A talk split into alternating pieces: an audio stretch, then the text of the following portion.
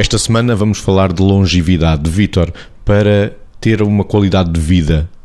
ao longo do tempo e na velhice, sobretudo, que indicadores é que podemos ter em conta? Aquilo que sabemos é que cada vez mais, mesmo em termos das, das políticas de saúde, a preocupação com os tais indicadores de saúde passou a ser menos também conta os, os, chamados indicadores de produção, não é? Quantas consultas, quantas cirurgias, ou seja, os indicadores de produção é o volume, não é? Os atos. Mas cada vez mais há uma preocupação com aquilo que são os indicadores de resultados. Quais são os resultados que advêm das intervenções em saúde, de maneira a que, de facto, esta longevidade tenha uma tradução naquilo que é na própria longevidade, o, aumento dos anos de vida, naquilo que é uh, os episódios de doença poderem ser mais curtos e existirem menos episódios de doença, que reenvia para uma coisa fundamental na longevidade, a tal longevidade com qualidade, que é qual é o grau de incapacidade e de funcionalidade das pessoas, qual é o nível de dependência com que elas ficam ou não ficam. Os tais indicadores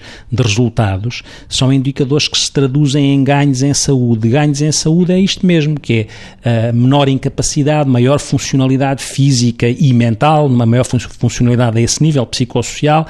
e a Margarida referia na, na, no programa anterior a satisfação que as pessoas têm com, com a vida que têm, traduzida numa percepção de qualidade de vida, que a qualidade de vida é um critério subjetivo, mas que é a percepção que as pessoas têm com a sua vida no seu contexto social e cultural, se isso as faz sentir de facto de uma forma gratificante. Mantendo o enquadramento na longevidade, Margarida, que indicadores podemos ter para a saúde? Diria que há aspectos que ah, a participação, a acessibilidade, a presença de outros na vida que dão sentido, a consciência de que em qualquer momento se pode definir ou desenhar uh, um projeto e se podem ter objetivos sistematicamente renovados, proporcionados às competências e àquilo que a pessoa espera ser, espera ser o seu existir naquele momento a capacidade de se centrar no agora, tendo a, a, consciência que existem os três tempos no tempo, mas sem a ameaça do amanhã, que pode ser curto e que às vezes a pessoa se dedica muito a esta consciência já tenho pouco tempo de vida, ouvimos isto nas pessoas mais velhas e este não é um, não é um bom indicador. Estamos a falar agora aqui quase de saúde mental em termos uh, mais abrangentes, ou seja, falamos de bem-estar, bem-estar geral.